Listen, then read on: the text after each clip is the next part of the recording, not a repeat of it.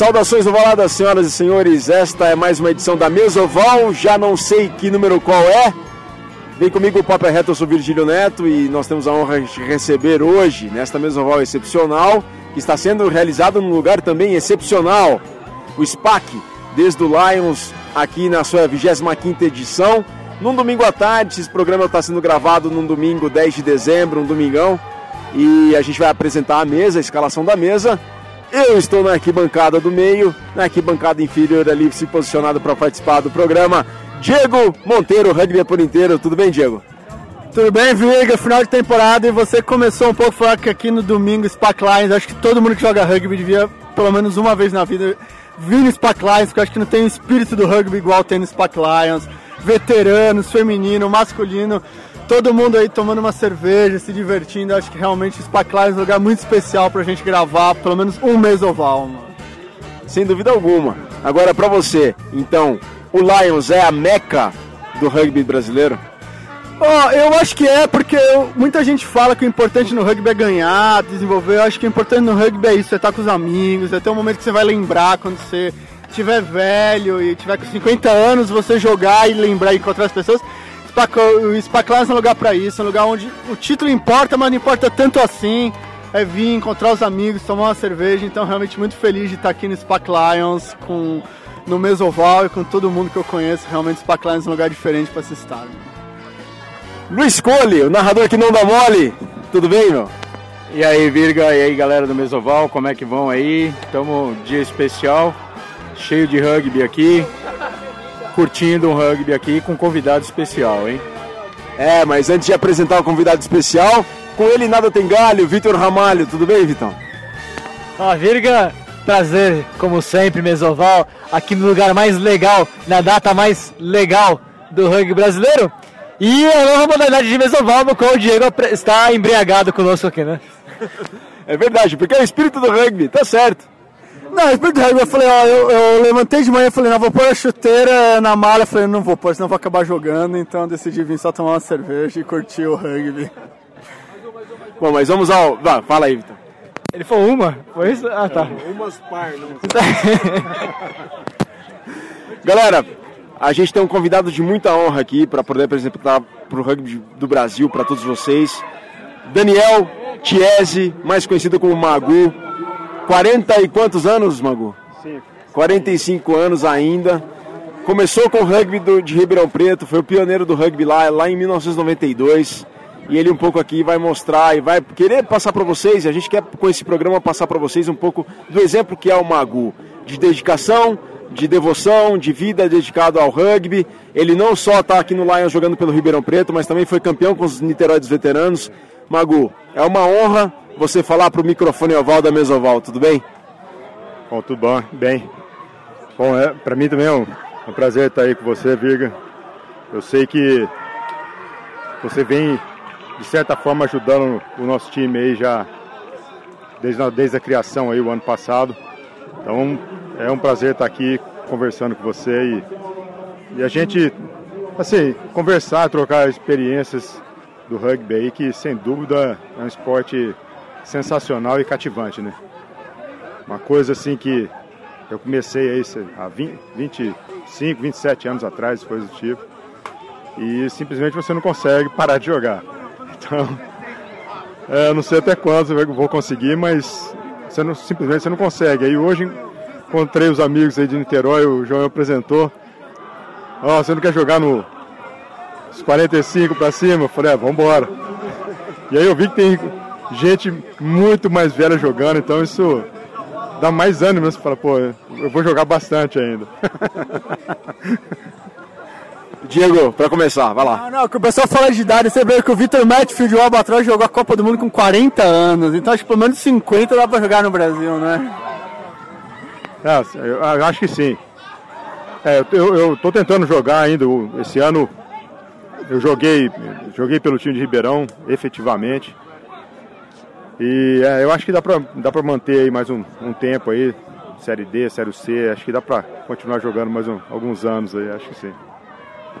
Fala aí. Não, porque o jogador ele começa, ele começa na linha, ele vai ficando velho, joga terceira, segunda, e os últimos anos é hooker, pilar, que o cara vai engordando.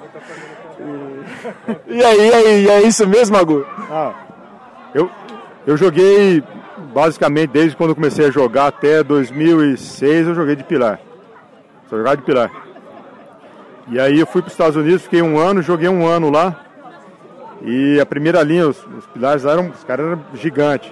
Aí eu cheguei lá, onde você joga? Eu falei, eu não vou falar que sou de pilar, né? Falei, ah, eu jogo na terceira linha. Aí comecei a jogar na terceira linha lá e fiquei jogando até, até esse ano, basicamente, eu, eu joguei praticamente de 10 esse ano. Então tô. Fui para um outro lado, estou contrariando. Estou contrariando essa teoria. Ah, só passar o currículo do Magu para vocês. O Magu é médico, formado pela Faculdade de Medicina de Ribeirão Preto, da USP. Mestre, doutor, livre docente da escola e agora está fazendo faculdade de sistemas da informação, é isso na FATEC? É. Conta um pouco, pô, olha a agenda sua deve ser lotadíssima, encontra tempo para o rugby ainda? Ah sim, sempre encontra. Eu acho que é, é possível a gente lidar com, com, com, o nosso tempo e sempre tentar guardar um pouco para o esporte que é, se você ficar vivendo sem esporte, com certeza você vai viver bem pior. Não tenho dúvida nenhuma disso. Eu parei um tempo de jogar rugby, logo que eu acabei a residência, comecei a trabalhar muito, fiquei acho que uns dois anos praticamente sem jogar, sem treinar. E eu, eu, vi que eu fiquei doente, tava assim, obeso, hipertenso. Falei, meu, eu preciso voltar, senão eu, vou, eu não vou chegar aos 45 jogando. Eu não vou jogar aos 45 nunca, não vou, vou, vou morrer antes. E eu comecei, eu voltei para o esporte e, e foi interessante é que eu consegui um preparo físico que eu jogava, eu estava preparado filme melhor do que, do que antes. Que eu falei, não, isso é muito importante. Eu comecei a me dedicar mais e eu, eu comecei a jogar muito melhor quando eu era mais velho do que quando eu era mais novo. Então isso foi interessante. Então eu acho que a gente tem que dar um jeito de manter um esporte aí e fazer o que você gosta, né? não tem jeito. Agora voltar no tempo e lá para 1992. Como é que foi o início do rugby Ribeirão Preto, Magu? Você veio de Prudente, foi fazer medicina lá, mas você conhecia o rugby da onde? Como é que você começou lá em 1992? Eu lembro que você comentou uma certa altura que você se lembrava da data que você começou. Conta um pouco mais dessa história, a história do princípio do rugby lá em Ribeirão Preto. É, eu, quando, quando eu fui para Ribeirão, teve uns amigos que vieram para São Paulo fazer faculdade aqui e começaram a jogar aqui. E aí que, conversando com eles, que eu me interessei, vim, alguns, alguns dias em São Paulo aqui, alguns treinos. E falei, pô, isso aqui é legal, a gente podia começar a montar uma equipe em Ribeirão Preto. Só que, logicamente, não tinha né, jogadores, não tinha ninguém. E em 92 entraram dois calouros da medicina que já jogavam aqui. No juvenil, um, jogava do juvenil do, do SPAC e um jogava no, no, com a Faculdade de Medicina aqui de São Paulo, que é a USP de São Paulo. E eles estavam, ah não, vamos montar um time, eu já já estava querendo. E aí um belo dia, em, em abril de 92, nós fizemos o primeiro treino. Eu lembro que nós marcamos, muita gente falou, não, vamos lá. Nós chegamos lá, estava uma chuva, uma tempestade. Logicamente só apareceu nós três. E ficou nós três lá, passando bola e trombando um no outro, uma, numa piscina, né? O, o, o campo estava uma piscina. E aí, nós não conseguimos o campo para treinar aí. Conseguimos aparecer gente e a, a, a USP não cedeu o campo para nós treinarmos. E aí nós começamos a treinar num balão central que tinha lá. De vez em quando você caía num buraco, o cara sumia, assim, pum, cadê o jogador? o cara tá dentro de um buraco. então foi bizarro. E nós ficamos muito tempo assim, treinando em condições precárias aí, mas, mas foi muito bom. Foi quando começou e tá aí até agora. E... Aos poucos foi chegando mais pessoas. É, então, o, é, enquanto ficou universitário, nunca teve muitos jogadores. Eu acho que quando foi em 2002, por aí, nós falamos assim, não, nós precisamos abrir o time, começar a divulgar na cidade. Na época nós fizemos, teve um, um time juvenil, que nós fomos divulgar em escolas, aí apareceu uma molecada, fizemos um juvenil. E a partir daí o time começou a crescer. E Aí nós começamos a jogar, entramos, começamos a jogar o Paulista. Na época só tinha o Paulista B, né? Entramos o Paulista B. Eu acho que no segundo ano nós ganhamos o Paulista B, subimos para o Paulista A, e nós jogamos A em 2010. Mas aí caímos de novo. E aí quando caiu, muita gente estava indo embora, praticamente o time acabou. Continuamos treinando, muito pouca gente. E aí nós começamos há um, dois anos atrás, eu e o João Becker começamos, pô, a gente precisa começar um novo projeto. Foi quando nós restabelecemos aí o, o time. É, não, é que eu, eu ouvi algumas histórias sobre esse time de Ribeirão Preto e eu queria falar sobre o time do interior. Como é que foi nessa época o custo de jogar, de ter que viajar tanto para jogar toda semana e se isso realmente foi um problema para vocês sair de Ribeirão ter que jogar pelo menos uma vez, duas vezes por mês em São Paulo? Então, é, o custo é, é bem alto porque praticamente ainda mais hoje até tem times próximos ali, mas há 15 anos atrás não tinha nada.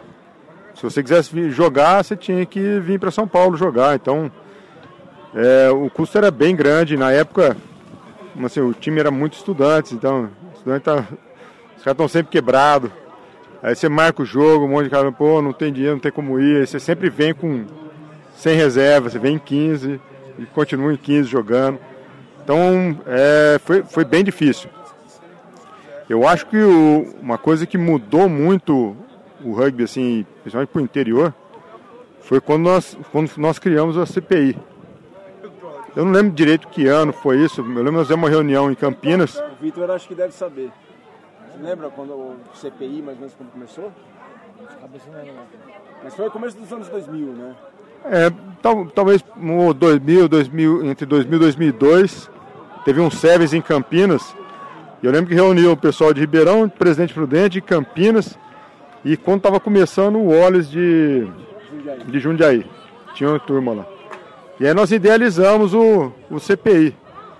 E aquilo foi um sucesso, porque começou a aparecer time no interior inteiro. E lógico, o negócio acabou não, não se mantendo, porque a Federação Paulista falou assim, não, vamos tentar colocar esses times, organizar e colocar esses times para jogar na, na Federação Paulista. E foi aí que começou a crescer o, o Campeonato Paulista também, né? Então acho que foi essencial aquela criação do CPI na, naquela época ali para o interior, foi muito bom. Desenvolveu muito o time ali, muitos jogadores. E pensando no interior, né? A gente vê o, agora o, o CPI acabou sendo incorporado para a Federação Paulista, então os times do interior jogam o Campeonato Paulista. Mas teve um momento que talvez é, deu mais vaziada no número de equipes mais distantes da capital né? Diminuiu o número de equipes participantes do campeonato, agora começou a retornar com, por exemplo, com o retorno de Ribeirão Preto, né? É, como é que você viu essa, essa transição aí do, do momento que o CPI não conseguiu mais ter continuidade, que ele foi incorporado pela Federação Paulista e que aí algumas equipes acabaram se desmobilizando, não conseguindo seguir jogando rugby 15? É, então, aí você acaba caindo no mesmo problema, porque o, o, o custo para para jogar o Campeonato Paulista é bem maior do que era o, o, o, CPI. Tá? Então, a hora que o CPI acabou, muitos times não conseguiram realmente se manter. E assim, já a maioria dos times não conseguiam jogar 15. Né? O CPI, eu lembro que nas últimas edições assim, você podia jogar 12, 10 ou 7, dependendo de quantos jogadores você tinha. Então, que era, que era legal. E só que o que aconteceu, tentaram até criar uma outra liga, ou até criaram, né? A Lopar, que chama, né? A Lopar é mais perto. Então, é mais pro interiorzão. É Lopar ou Lipar? Tem, tem, tem as duas, né? Tinha as duas. A, a Lopar, a Lipar, é, é, a Lipar é, é, o CPI. Era o CPI que virou liga depois. É, então. E aí eu sei que tem times assim que acho que vai até Presidente Prudente, na verdade. Aí.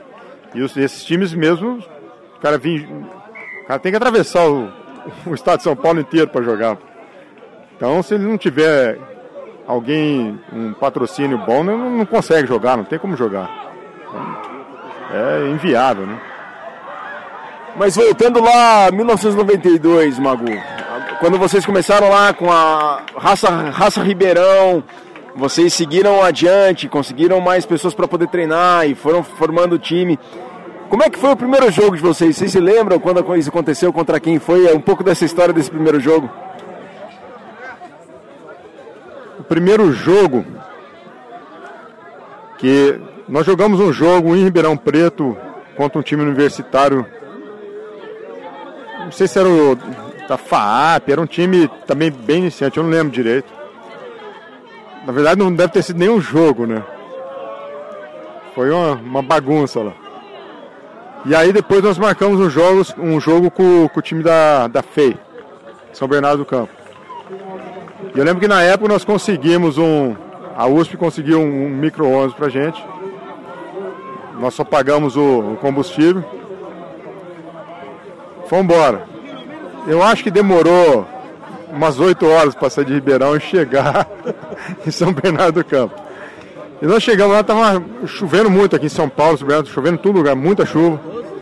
E o pessoal falou assim, ó, os caras não vão deixar jogar aqui que o campo, com essa chuva aqui, não, a faculdade aqui não vai deixar jogar. Não, cara, nós estamos 8 horas esse micro-ondas aqui, nós vamos jogar, cara.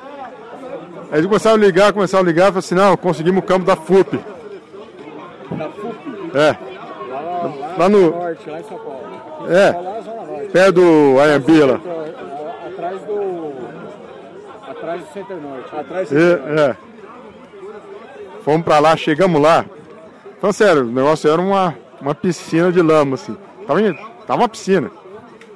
Não tinha linha, não, tinha, não dá pra ver nada. Não, era uma piscina. E lá não tinha, quase não tinha grama, era um negócio de barro. Então foi aquela maravilha, né? Uma várzea. Você lembra do placar? Ah, foi muito a zero para feio. Muito, sei lá, tipo, 60 a zero, coisa do tipo. E não parava de chover, ficamos no terceiro tempo, muita bebida. Aí entramos no ônibus para voltar, todo mundo encharcado, e tava, já devia ser, sei lá, 10 horas da noite. Tava bem frio. Na hora que saiu de São Paulo aqui, saindo de São Paulo, um frio, todo mundo molhado. Ninguém tinha trazido nem roupa. Aí falamos pro motorista, falou, para num, num posto aí. Entramos, ninguém tinha dinheiro. Eu lembro que nós pegamos todos os jornais que tinha lá. Todo mundo enrolando no jornal lá. Os caras os cara tudo deitados no chão, se enrolado um em cima do outro. Tudo tremendo de frio. E fomos, fomos embora. Logicamente chegamos em Ribeirão, devia estar 100 graus lá de novo. Mas foi, puta, foi, foi bizarro, foi muito engraçado, muito bom. Esse é o Daniel Tiesi e o Magu do Raça Ribeirão. Hoje, Ribeirão Preto Rugby Clube. Jogam pelo Ribeirão Preto Rugby Clube o Lions, 25 Lions aqui nessa 25 edição. E foi campeão dos veteranos com o Niterói. 45 anos de idade, muito rugby e muita história para contar. Vitão. Eu tenho uma dúvida importante. É, Ribeirão já teve dois times, na verdade, né? Medicina e, e a fé, a economia, né? E essas duas cores aí da, do Ribeirão tem a ver com isso? Não, essas cores são por causa da própria bandeira do, de Ribeirão Preto, que é dessa cor. É, o, verde e azul. É. O, o time da Fé foi. Praticamente só jogaram Sevens aí um tempo. Inclusive tem alguns, alguns jogadores nossos aí que jogaram na Fé, estão jogando com a gente aí. Então. Maravilha. Pessoal, com isso a gente termina o nosso primeiro bloco dessa entrevista magnânima aqui com o Daniel Chiesi e o Magu do Raça Ribeirão, hoje Ribeirão Preto Rugby Clube. Então não sai daí, a gente vai fazer uma breve pausa, um rápido intervalo, logo mais estamos de volta. Abraço. Vamos a ver se pode liberar. España, esos pases son buenos, a la carga Medín, vamos a ver Medín que viene ese balón para Echevarría, Echevarría que se va del marcaje, vamos a ver, vamos a ver que llega. Ahí está otra que se merecía el ensayo por el mundial que está haciendo. Perfecto, y era Echevarría. Muy buenas manos ahora de España. Muy bueno el despliegue del juego abierto. Jugando ahora sí bien a la mano con buenos pases. Esperando a que la jugadora te venga encima para soltar el balón. Marcador 3 a 15. Vamos a ver si hay conversión. Que me parece a mí que sí porque va a estar centradita también sí, bajo esa palos. patada que va a conectar Patri. 14 para la conclusión, qué bien ahí. Y era Echevarría, qué bien esas piernas. Cómo rompe ahí a la defensa posada Segundo de bloco da nossa mesoval, especial aqui diretamente do 25º Lions, desde São Paulo, para todo mundo, vocês que estão nos acompanhando pelas ondas da internet, vocês internautas, um convidado mais que especial, Daniel Tiese, o Magu, falando aqui para os microfones ovais da Central 3 do Mesoval.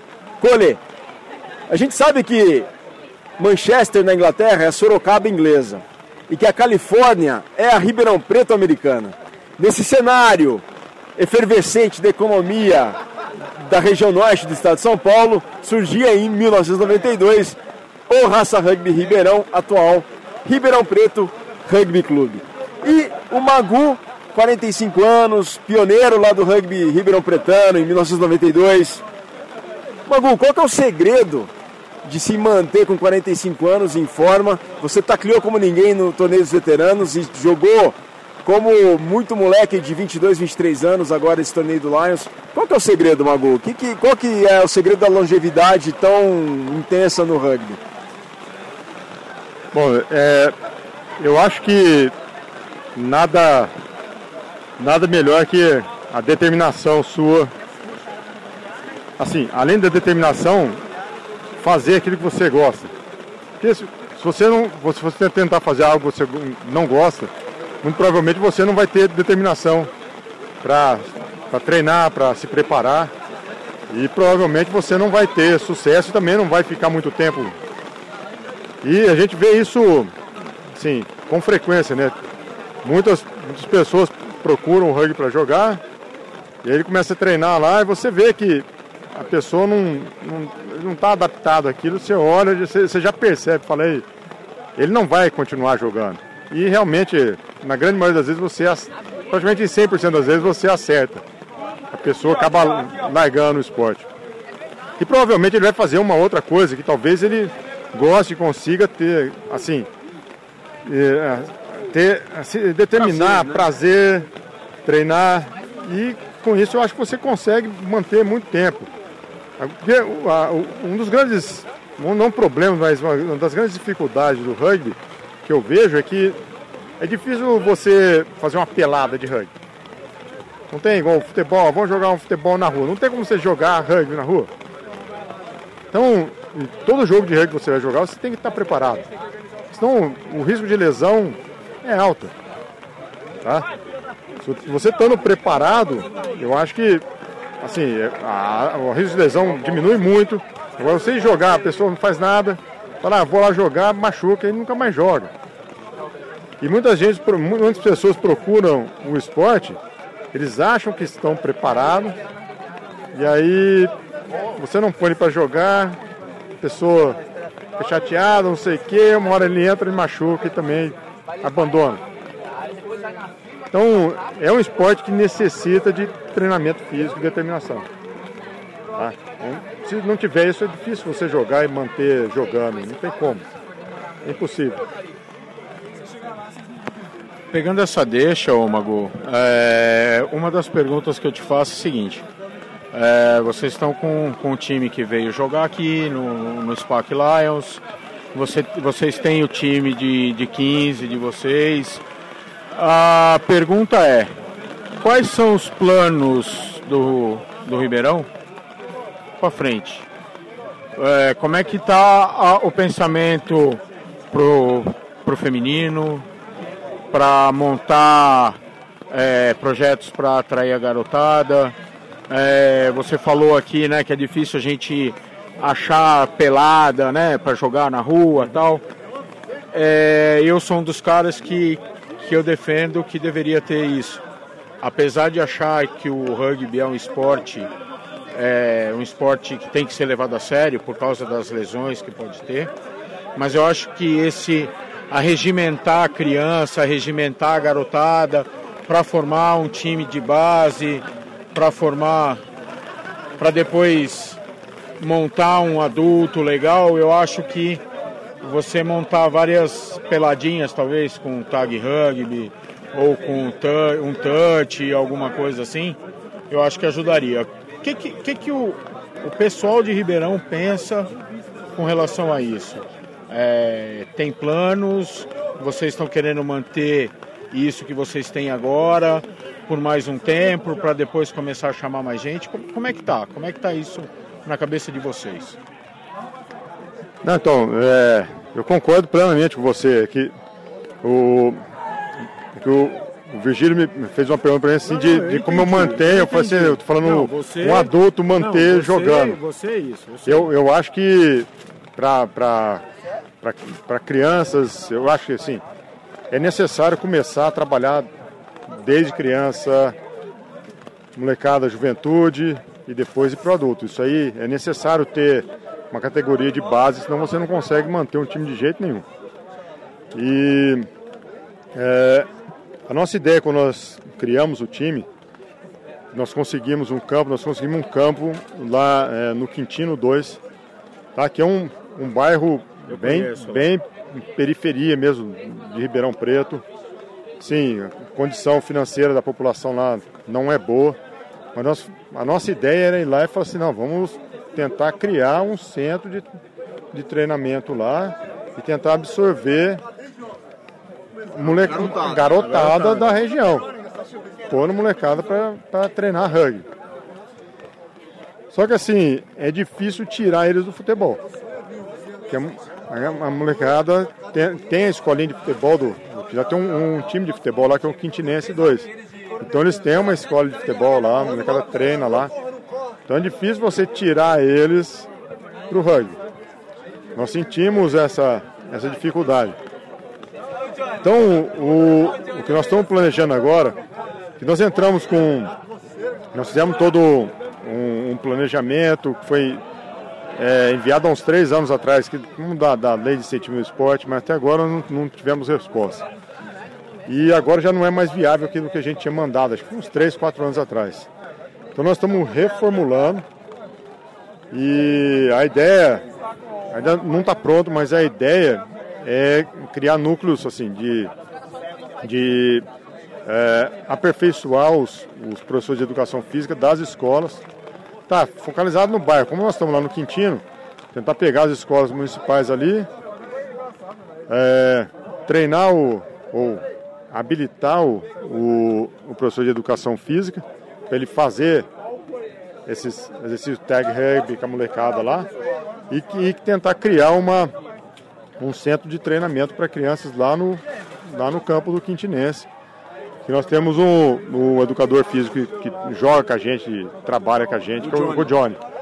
Então a ideia era conseguir, com a prefeitura, com algum órgão, financiar, ou pelo menos ter um salário para manter o Johnny treinando. Ele pode fazer, habilitar e aperfeiçoar os, os educadores físicos das escolas. E num dia específico lá, a molecada que for selecionada, o que quiser das escolas, irem lá para o campo para começar a treinar mais especificamente rugby no campo. Né? Então essa é a nossa ideia. E Magu, é, quais são as grandes quais são as grandes dificuldades de fazer o rugby no interior? Você citou aqui algumas dos projetos que existem também no Ribeirão Preto, lá na periferia da cidade. Mas, de maneira geral, quais são as grandes dificuldades de se fazer o rugby no interior do país? Bom, eu acho que tem dois, dois grandes problemas aí. Um deles é o problema financeiro. Tá? Naturalmente, se você não tiver uma estrutura, se você não tiver gente, dificilmente não tem como você trabalhar. Tá? Por exemplo, a estrutura que nós temos agora, é, o, campo não tem iluminação. Então você pega o time adulto, dificilmente você não tem como você o time adulto, todo mundo ou trabalha ou estuda. Treinar durante a semana, por Durante exemplo. a semana não tem jeito. Então isso já causa um problema. Aí, ou seja, ah, eu preciso de iluminação, você vai ter que instalar a iluminação, então você precisa de dinheiro. Quem é que vai financiar isso?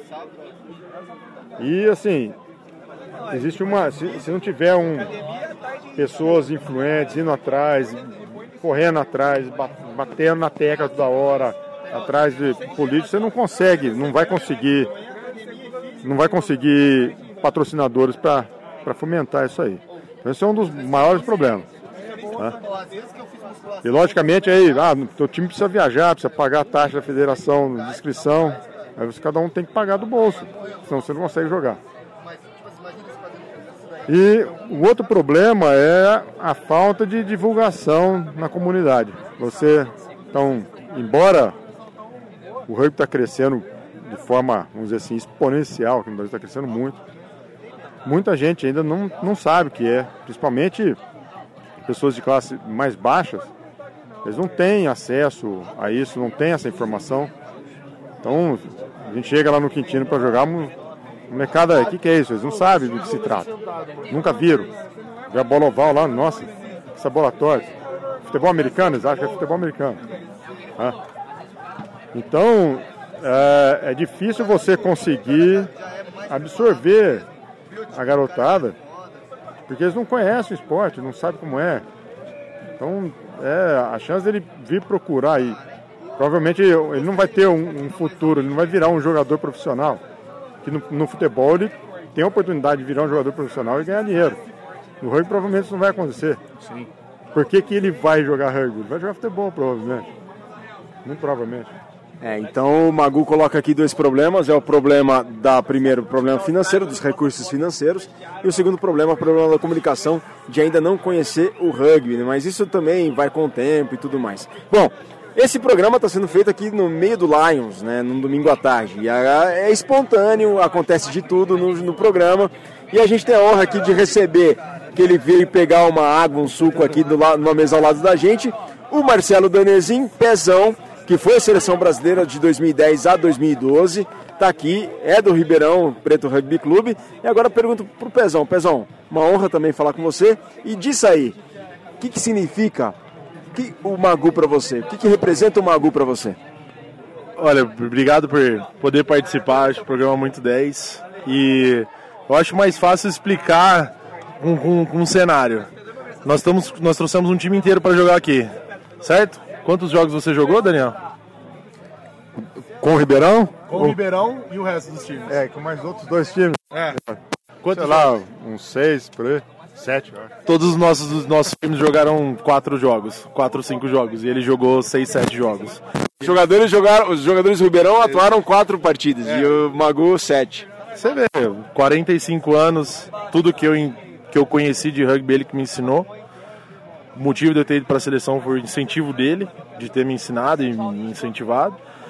E ele, o, o, o, o interior do rugby deve muito a esse cara deve muito para ele. Ele fez muita coisa. Ele fez muita coisa pelo rugby. Ele fortaleceu um time na cidade. Ele participou de organização de campeonatos, de incentivos na nossa cidade, em outras cidades. Não tem ninguém em Ribeirão, não tem ninguém na região que jogue rugby e não conheça o Magu, cara. É isso que ele é. Ô, Pezão. Sem chorar. Obrigado. Sem, Sem chorar, chorar, por favor. É, é, é, é difícil chorar, Pezão. Agora uma pergunta, falando nisso do desenvolvimento do rugby em Ribeirão, na região. Por que sair da universidade? Por que sair da Faculdade de Medicina de Ribeirão Preto, Magu? Então, a, a, a universidade é, é, difícil você, man, você manter o time, né? É, a rotatividade de jogadores é muito grande. Então, é, tem anos que entram lá três, quatro jogadores, não entra nenhum. Então, aí um ano você tem um time, no outro ano o time acaba. O pessoal forma, acabou o time. Então, o, o time universitário, o time universitário tem esse, tem esse porém. Eu sei que aqui em São Paulo o universitário está bem forte, tem grandes times. Mas no interior existe existe muita, vamos dizer assim, rixa entre as, as faculdades. Até, nós até comentamos ah, que criou o time da FEA. Ou seja, não tinha nenhum time. Tinha o time da FEA, um, acho que o da medicina. Chegou uma época, acho que tinha mais um ainda, acho que da, da filosofia, não lembro mais direito. Ou seja, tinham três times e não tinham nenhum, porque nenhum jogava nada, não, não jogavam nenhum campeonato. Então ficavam meia dúzia de cara treinando um, meia dúzia do outro, meia dúzia do outro, você não tinha um time. E por que, que você não junta todo mundo? E você não consegue fazer isso? Que existe uma rixa, ah não, nós vamos jogar com os caras, aquele negócio. Então saindo da universidade, a ideia nossa era absorver ó, os caras que querem jogar na universidade, vão vir jogar com a gente. Tanto é que nós absorvemos, tem pessoal da medicina, tem pessoal da fé, então nós absorvemos esse pessoal. E aí você acaba absorvendo o pessoal da cidade, porque o pessoal da cidade também. Ah, aquele é o time da universidade, chega lá. Muitas vezes ele não, sei lá, não se adapta com o pessoal lá e, e para de jogar. Então, por questão de, de afinidade, de amizade. Então eu acho que levar o time para a cidade, eu acho que foi, foi uma coisa importante aí que, e que deu um, um boom, uma crescida aí, uma coisa que estava parada, né? Acho que foi um grande passo aí, uma ideia do, do João aí que me ligou. Falei, não, vamos, vamos fazer isso aí, vamos trabalhar em cima disso.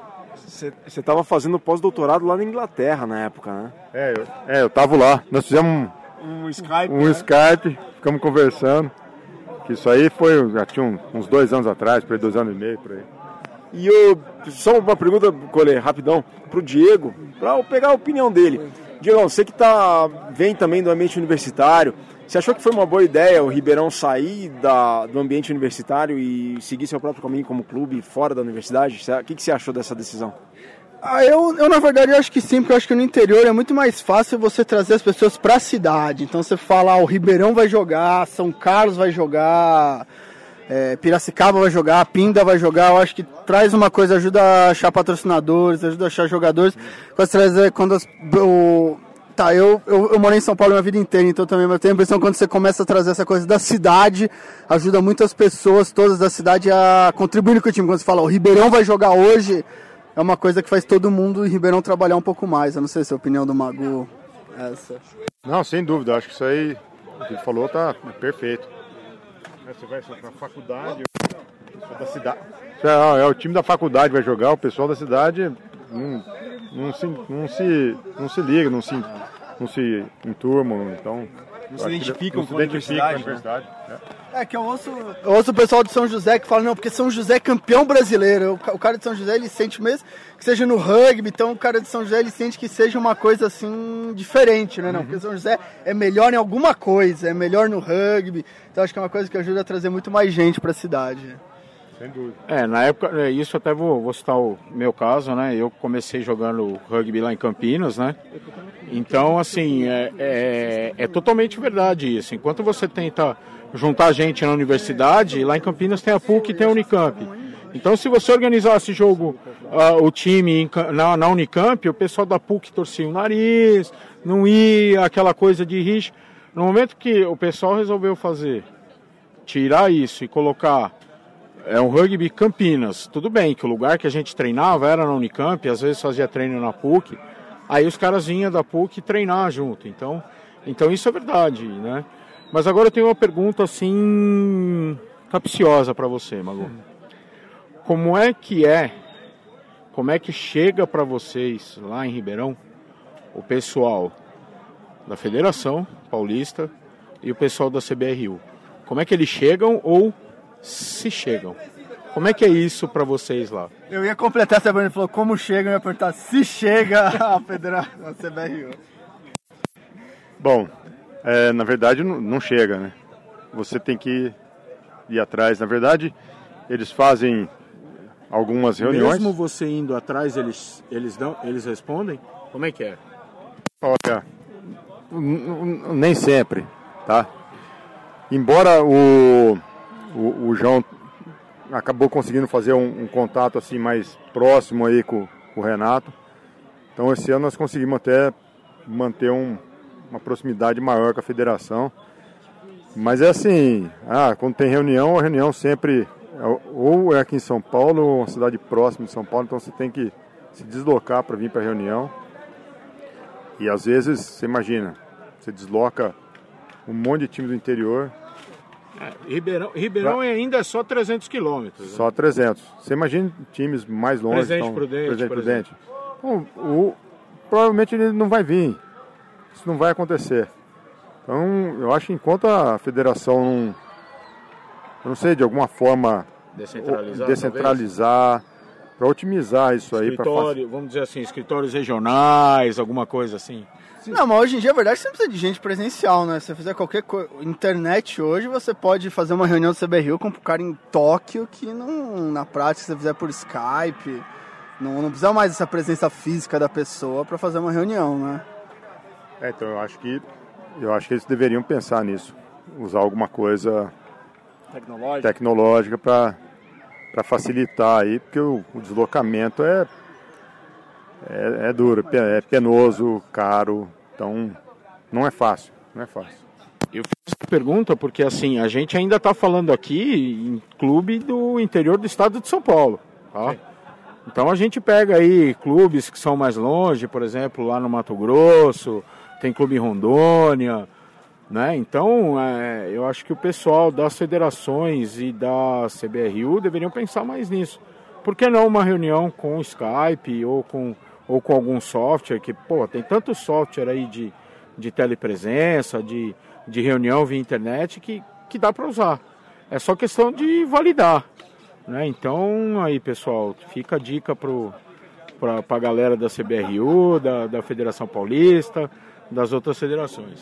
Não, a CBRU que acabou de reconhecer, não é? Não sei exatamente qual esse programa vai ao ar, mas acabou de reconhecer, dar início aos trâmites para a Federação Baiana entrar na CBRU Visto. Acho que foi essa semana, né? Que começou os trâmites.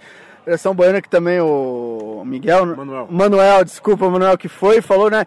Que a Bahia é maior que, Fran- que a França, então que realmente é muito difícil você fazer né, rugby num país continental como é o Brasil. É isso aí. Bom, galera, com isso a gente chega ao final do segundo bloco da nossa mesoval.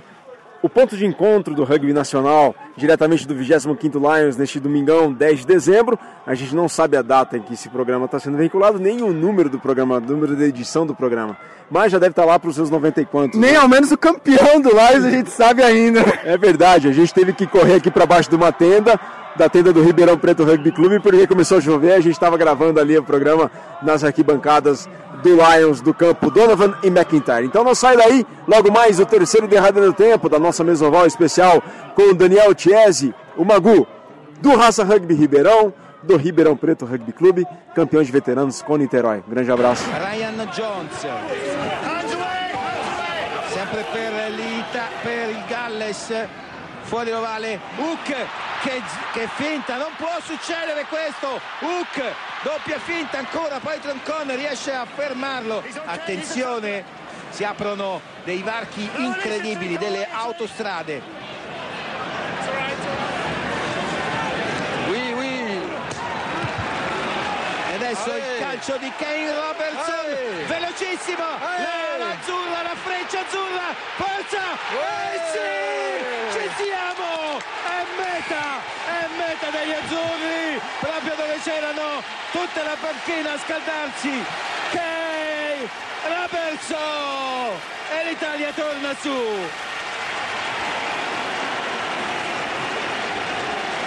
E una metà strana e un recupero, un calcio nel spazio, spazio vuoto e strano che, il Galles ha lasciato nessuno in copertura, nessuno, solo un avanti che era lì e la velocità del, della luce Kane Robertson se di ne è Robertson accorto è stato... ha fatto tutto da solo Sì, sì.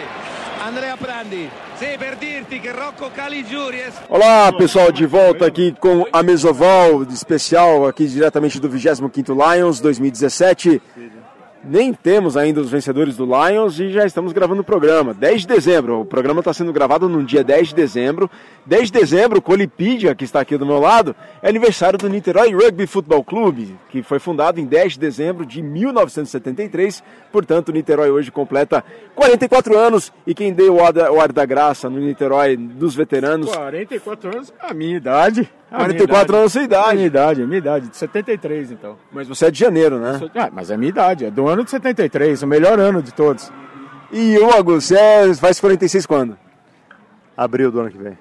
Ué, então você faz aniversário praticamente junto com o rugby de Ribeirão Preto. então. É.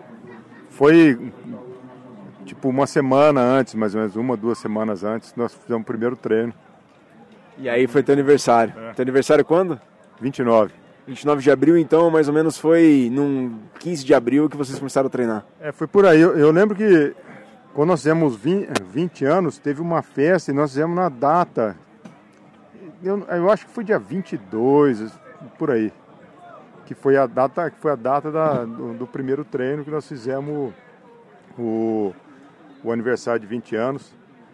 Teve lá um jogo do, dos velhos contra os novos.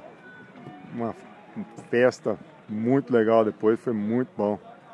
E o legal é que veio, veio muitas pessoas assim que já tinham saído do time há muito tempo. Inclusive eu, o, o Guedes, né, o Guedinho, que, que jogou no passeio, ele fez odonto lá, ele também ele pegou meio começo do time. Ele deve ter entrado um ou dois anos depois de que começou o time, ou um pouco mais. Ele também foi um, uma outra pessoa que trabalhou muito ali, que ajudou muito na, na época para para o crescimento e fortalecimento do rugby. Então não, podemos esquecer dele que o Guedinho foi uma pessoa chave ali também, o cara ponta firme e que jogou há muito tempo, jogou na seleção, né? Com de séries com certeza. Então, uma pessoa sensacional, cara um grande amigo, sou amigo, muito amigo dele até hoje. Encontro ele de vez em quando para tomar umas cervejas. Pessoa brilhante, o cara foi muito, muito legal mesmo, muito bom. Pode no Saco Cone tá aí vendo a Wikipédia do dia aí para saber o que aconteceu no dia 10 de dezembro aí através da história. E vamos ver o que ele vai ter para descobrir aí, que foi pego de surpresa. Em 1970 foi fundado o New York Cosmos, né? Que é a equipe de futebol, de soccer, né? Nos Estados Unidos.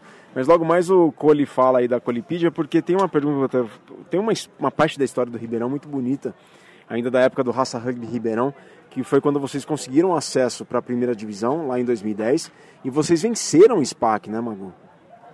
Vencemos. Nós, foi, foi o nosso primeiro, primeiro jogo no Campeonato Paulista. Nós vamos jogar aqui nesse campo aqui, no campo 1 aqui, na nossa frente. E, e eles entraram, tipo, ah, colocaram os reservas. E eu lembro que o primeiro tempo acabou tipo 18 a 3 ou coisas do tipo assim. Nós dominamos o primeiro tempo inteiro. E eles começaram, ficaram, ficaram doidos. e substituir o segundo tempo foi uma, uma pressão gigantesca. É, eu lembro quem estava quem tava pitando era o, o, Mourão, que não, que não faz mais parte, mas era um, um dos grandes árbitros, eu acho. Sim, de que eu joguei, acho que talvez provavelmente o melhor árbitro que eu que, arbitra, que arbitrou jogos que eu joguei na minha vida. E eu lembro que o jogo estava tipo 23 a 19. A gente deve ter ficado assim uns 20 minutos aqui na, na defesa aqui. Ah, nesse lugar? Aqui, ó.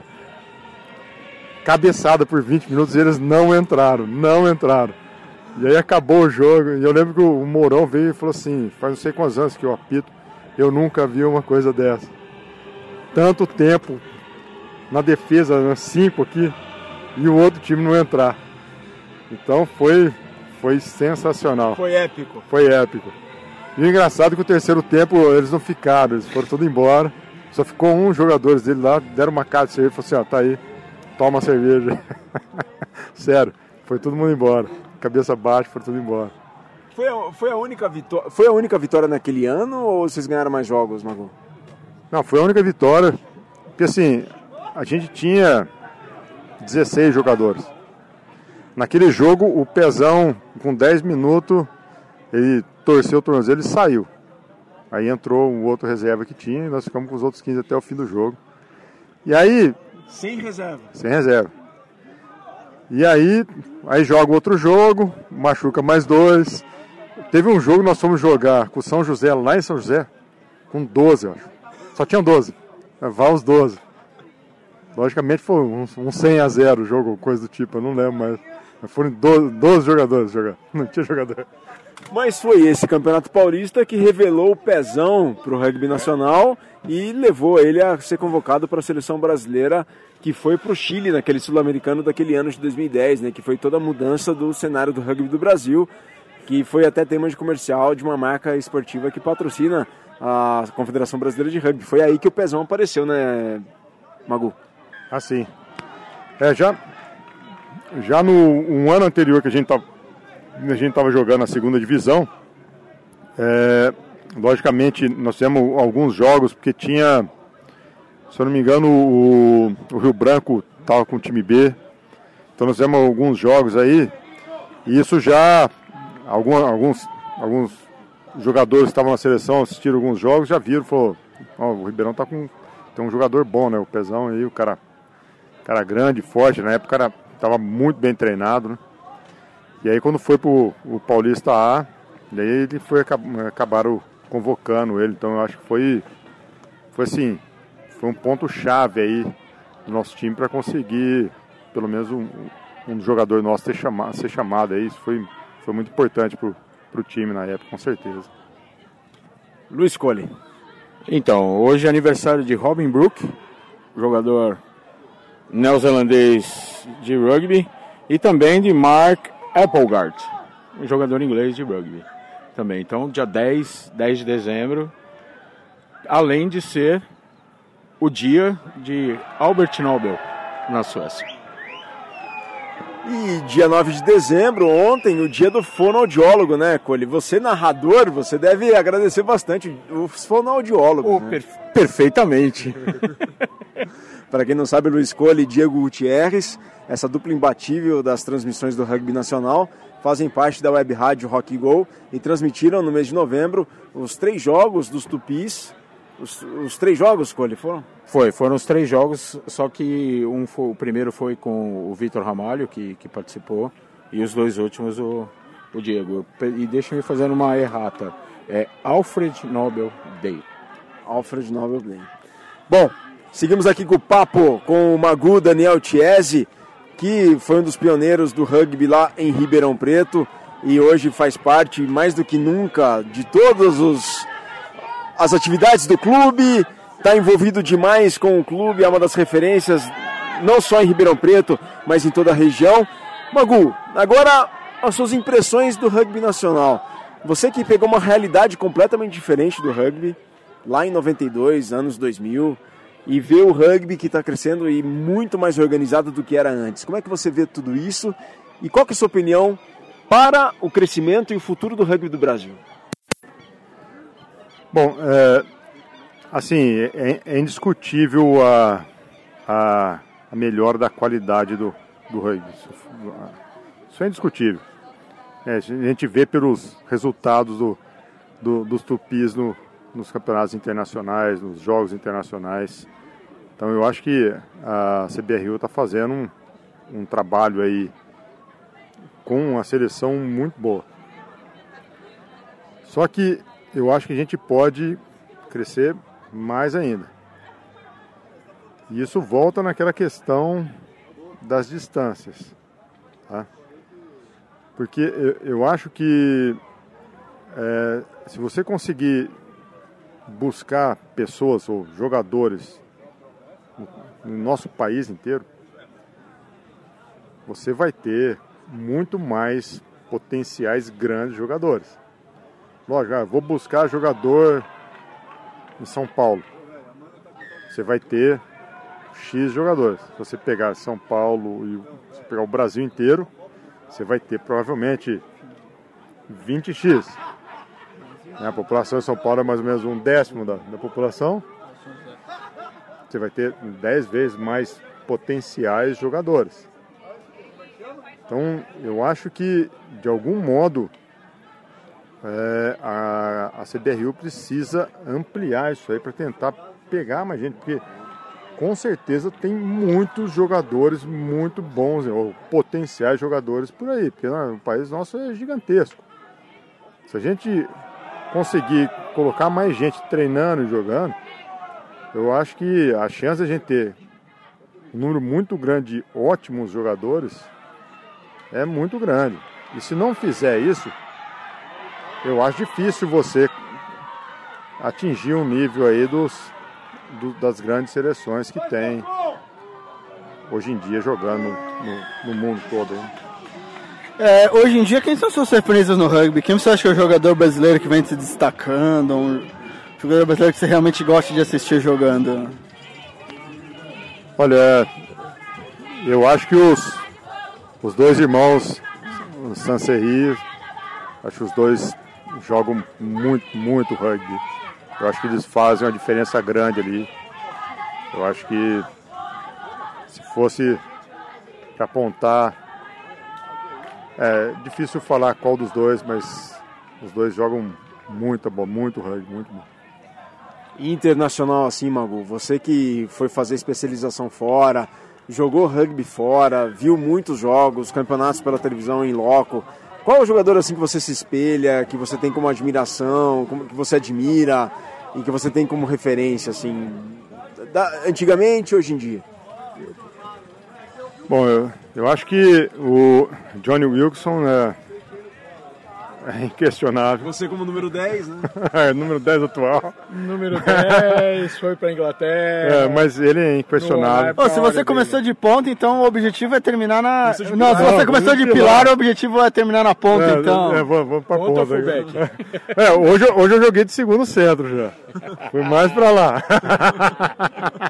Daqui a pouco ele chega no fullback. E eu, eu tava na ponta e veio, veio o jogador na ponta assim e falou assim, ó, pode voltar pra, seg- pra, pra segunda ali, que eu, eu tô aguentando correr ainda. Mas tá bom, tá bom. Ô, mas e aí, Magu, como é que é? Você se sente... Mago, o Zé Roberto do, do rugby. É, ó, mas- ma- Magu, é Magu, Zé Roberto do rugby. Ah, mas o Zé Roberto acabou de se aposentar. Magu, você pensa em aposentadoria? Não, ainda do, do rugby não. Então é mais que o do Roberto. rugby não. Ou então nós vamos Falar assim, o Zé Roberto é o Magu do futebol. O Zé, o Zé Roberto é o Magu do futebol, sem dúvida alguma. E ô Magu, quais que são seus planos com o rugby, assim? O que, que você ainda quer do esporte? O que, que você pretende fazer depois que abandonar os gramados? Quer se envolver nos bastidores? Como é que é? É, Então, a ideia é a gente, é a gente tentar criar um, é, ou, ou manter um, um time forte lá em Ribeirão Preto. E a ideia é hoje, hoje eu sou o treinador do time, né? Então eu venho treinando o time. Então a minha ideia é continuar envolvido. Lógico, eu quero ainda continuar jogando. Eu acho que o nível que a gente joga ainda dá pra, pra gente jogar. Mas a minha ideia é continuar aí como na parte da diretoria, na parte de, eh, de treinamento do time. Eu acho que eu acho que essa é a, a minha ideia aí no- nos próximos anos. né? É, e vai ser uma ajuda muito bem-vinda, sem dúvida alguma. Bom, chegou aqui ao nosso lado. Tá correndo a final do Lions dois- 2017 em sua 25ª edição. Brasil contra Cruzeirinho, que é o São José. E Diego, tá 5 a 0? É isso, 5 a 0 pro Brasil? Tá, estão falando que sim, eu tinha outra. Não, 7x0, mas o São José não fez try, não? São José fez o. Sei. Eu sei que o Brasil fez o try e converteu. Não é só assim. Então beleza, então é isso. Fala, fala. Não, tinha dizer que eu vi, acho que era 12x5 ou 12x7, mas. Ele falou 5x0. Estamos fazendo aqui ao vivo. Tá rolando aqui a- ao nosso lado aqui a final do, do Lions e tá, tá acontecendo aqui e a gente está fazendo o programa com o Magu. E chegou uma pessoa muito importante nesse processo da, da- do rompimento da, do rugby de Ribeirão Preto com a universidade. Tá 7x0 pro Brasil Verde. 7 a 0 pro Brasil Verde. É isso aí. O Brasil Verde tem o Brasil Verde tem o tem o Moisés, tem o Lucas Miller, tem inúmeros outros jogadores aí O Daniel. Santerrique já, foi, Santerrique já foram citados já. Exato. Tem o Cruz, né? Então tem uma galera muito boa aí em preparação para o Sul-Americano que começa agora em janeiro as etapas de Punta del Este e Vinha del Mar, né, Diego? O que vai ficar feio é se eles perderem, né? Ui, ai, ai, ai. E do outro lado tem Putin, tem uma galera boa. Rafa Dayalib, tem uma galera boa. O, o Lucas também tá aí. Lucas Duque também, mas tá como treinador, né? O Tanque tá como treinador. Bom, João, você chegou num processo. Você chegou em Ribeirão Preto e de- se encontrou com uma situação lá de um clube que, que precisava sair da universidade para ter essa identificação com a cidade, como muito bem o Diego colocou aqui no primeiro bloco do programa, no segundo bloco do programa.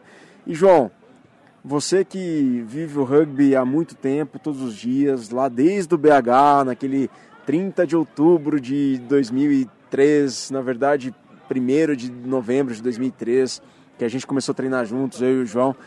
Como é que você vê o Magu dentro do rugby assim? O que, que o Magu representa para você, João? Tudo bem? Tudo bom. É, Eu mudei para Ribeirão em 2011, né? Oito anos depois de ter começado no rugby. No mesmo dia que o, que o Virga, que pra gente lá em BH é o Jaú. A gente começou a treinar junto no mesmo dia lá no BH Rugby, que era um clube que estava nos seus primeiros meses. E ao ir para Ribeirão, é, a primeira coisa que eu procurei foi o time de rugby de lá, né? Acho que nenhum jogador de rugby, quando se muda ou quando está viajando e chega em algum lugar, ele deixa de procurar o esporte que ele, que ele curte fazer. porque é, é a oportunidade que ele tem ali de já, já começar é, com o pé direito, com amigos, com, né, com essa família do rugby. E quando eu cheguei em Ribeirão, o time ainda treinava né, dentro da USP. É, o Magu era o treinador e, e, o Pezão na época também ajudava com os treinos. E a primeira impressão que eu tive é que tinha um, o time que tinha lá era muito bom. E eu vinha de, de, de um clube que a gente, como não tinha ninguém perto na época para jogar, a gente viajava muito para São Paulo e para o Rio. Então eu já tinha jogado muito contra SPAC, Rio Branco, Pasteur, é, Rio Rugby, Niterói. E chegar em Ribeirão e ver o, nível que o time treinava, a qualidade dos jogadores, realmente surpreendeu. E, e a partir dali eu quis fazer parte do time, né? Em alguns momentos mais para frente ajudei um pouco na diretoria e a figura do Magu sempre foi muito importante, tanto dentro quanto fora de campo. Né? Era uma referência, assim como a gente teve, né, Virga, lá em BH, quando a gente começou, uma referência de gringos e de brasileiros já com muitos anos no esporte, apesar do, do BH Rugby ser um clube novo. É, em Ribeirão, essa, essa referência era o Magu. Então a gente treinava lá dentro da USP às, terças e quintas, e bebia cerveja às segundas, quartas, sextas e sábados. e aprendi muito com ele, dentro e fora de campo. O que é, que é o rugby sem cerveja, né? Na verdade. Você que o diga, eu né, que diga, né? Eu que o diga, mas isso aí fica para depois, um outro momento. Se vocês me convidarem pro, pro Mesoval, eu conto toda a história. É... E aí a gente chegou num momento em Ribeirão. Peraí, peraí. Luiz Coelho, vamos convidar o João Berger um dia para o Mesoval ou não? Já está convidado. Tá mais que convidado. Não, tá muito bom então. E a gente chegou no momento que a gente sabia que para fazer crescer o esporte na cidade, a gente tinha que desvincular essa essa imagem que o clube tinha, de que o rugby em Ribeirão tinha de ser um clube universitário. As pessoas às vezes não procuravam o clube para iniciar treinos e tudo porque achava que era fechado só para os estudantes. E o Magu foi muito importante nisso, porque ele estava na Inglaterra, né, fazendo mais uma graduação Jedi Master das que ele tem. E jogava lá com, com Renegades lá em Cambridge e falou que precisava, quando voltasse para o Brasil, a gente ter uma coisa mais estruturada e levar isso adiante, né? Então o papel dele, tanto no Raça quanto no Ribeirão Preto Rugby agora, é, é de suma importância. Eu acho que não, nada disso aconteceria se não fosse ele. Palavras de João Becker. Bom, a gente está chegando na reta final dessa mesoval mais que especial, diretamente do 25º Lions, 10 de dezembro de 2017. Para falar para vocês agora são... que horas? Alguém tem horas aí, Diego? São 6 e 15. 6 e 15, tá rolando o segundo tempo aqui da partida, 7 a 0 para o Brasil Verde. E o Lions Clássico, que a gente começou, tava sol, no meio do programa choveu, e agora voltou a fazer sol de novo é aqui, em, aqui no SPAC. É digno, um Sevens, um Lions digno de SPAC, né? Clássico. E eu queria saber como é que o Ribeirão enfiou o carro aqui no meio dos times. O único carro que tem aqui é o carro do Ribeirão Preto, né? É o João Becker, ele, ele consegue essas coisas. Chegando na reta final da Mesoval, Diego, considerações finais nessa Mesoval mais que, mais que especial, diretamente do 25º Lions. Não, acho isso uma mesoval muito especial. Acho que o Lions, acho que todo jogador de rugby do Brasil devia pelo menos vir um Lions, que é realmente espírito do rugby, estado puro. E, e com um jogador especial, Ribeirão, que tem uma história que aconteceu, que impressionou, que depois diminuiu e que com certeza nos próximos anos vai voltar, dar muito trabalho para as equipes tradicionais aí, ou que se acham tradicionais de São Paulo. Ano e começo de 2018, Diego.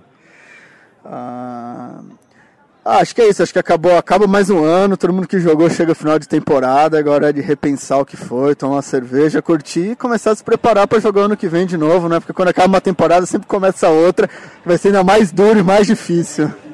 É isso aí. Luiz, escolhe considerações finais. Ah, pô, muito legal falar com, com o Magu aqui. E ainda mais completar que eu vou dizer que eu treinei duas vezes lá com o pessoal de Ribeirão, em 97. Foi a época que eu morava lá em Sertãozinho, acabei treinando duas vezes, mas aí trabalho lá me pegou, comecei a viajar e aí me lasquei, né?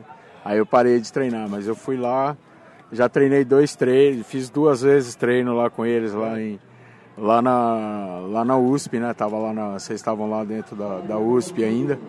Então eu participei de dois treinos lá. E, meu, esse, esse clima de rugby, esse clima de rugby aqui no Lions, acho que é o que o Diego falou. Todo jogador de rugby tem que vir aqui. Se não conseguir jogar, traz chuteira. Se não conseguir um time, traz chuteira. Que você acaba achando um time ou de veterano ou de, ou de time mesmo esteja precisando de alguém para completar. Você acaba jogando. E eu acho que vale a pena. Ou então fazer que nem eu, vem assistir né, e curtir o dia de, de rugby e cerveja aqui. Informações atualizadas aqui com o Diego. Primeiro duas coisas. O lá, se você vier de chuteiro e short, a chance de você jogar é muito grande. Mesmo que você vier com chuteiro e short e não quiser jogar, você vai acabar em campo. E o Brasil acabou de fazer mais um ponto, então 12 a 0 para o Brasil. 2 a 0 para o Brasil. Valeu, Cole, com as suas considerações finais. Magu, para finalizar o programa, as considerações finais. Bom, primeiro, satisfação estar aqui com você, Virga. Sem dúvida. Pô, não lembro do Cole lá não. Mas em 97 estava fazendo residência, eu dificilmente consegui, não, não, dificilmente não conseguia, era, era, difícil conseguir treinar em, no, em 97.